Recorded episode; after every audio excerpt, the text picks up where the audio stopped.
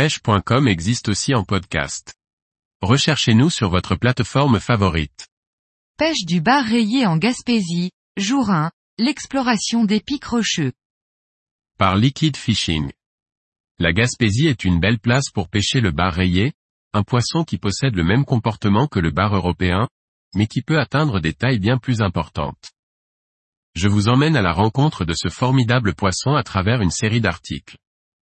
Avec les conditions de voyage toujours incertaines, j'ai choisi la facilité et décidé de retourner en Gaspésie. Une région du Québec située sur le littoral atlantique, où il est possible de pêcher le bar rayé et le saumon atlantique.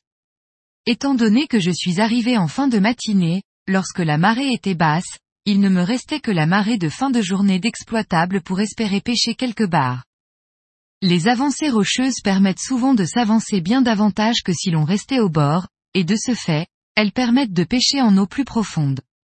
De plus, leur constitution, composée de grosses roches, fournit un refuge apprécié par les insectes, plusieurs coquillages, les escargots, les crabes et toute la chaîne alimentaire qui s'ensuit, avec des petits poissons, et des prédateurs, dont les barres rayées.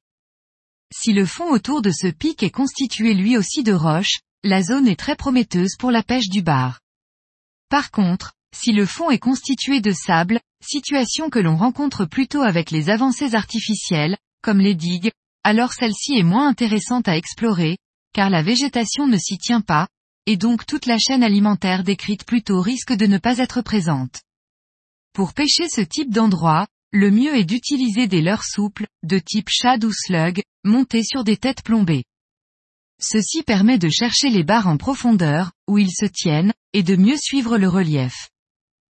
Cependant, même si ces postes sont toujours intéressants à explorer, ils sont dangereux d'accès et cela prend du temps pour s'y rendre, car il faut avancer avec précaution de roche en roche. C'est pourquoi, je privilégie toujours ces postes lors des journées compliquées, durant lesquelles les poissons ne sont pas sur les plages, ou lorsque je souhaite prendre un poisson à coup sûr. C'est un peu comme mon sauve-bredouille.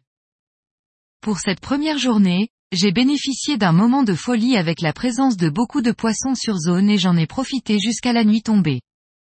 Le souci, est que ce genre d'endroit est comme un coup de poker, ce peut être le festival de touches, comme le désert le plus total. Et dans ce second cas, il faut vite prospecter ailleurs pour ne pas passer à côté de la pêche.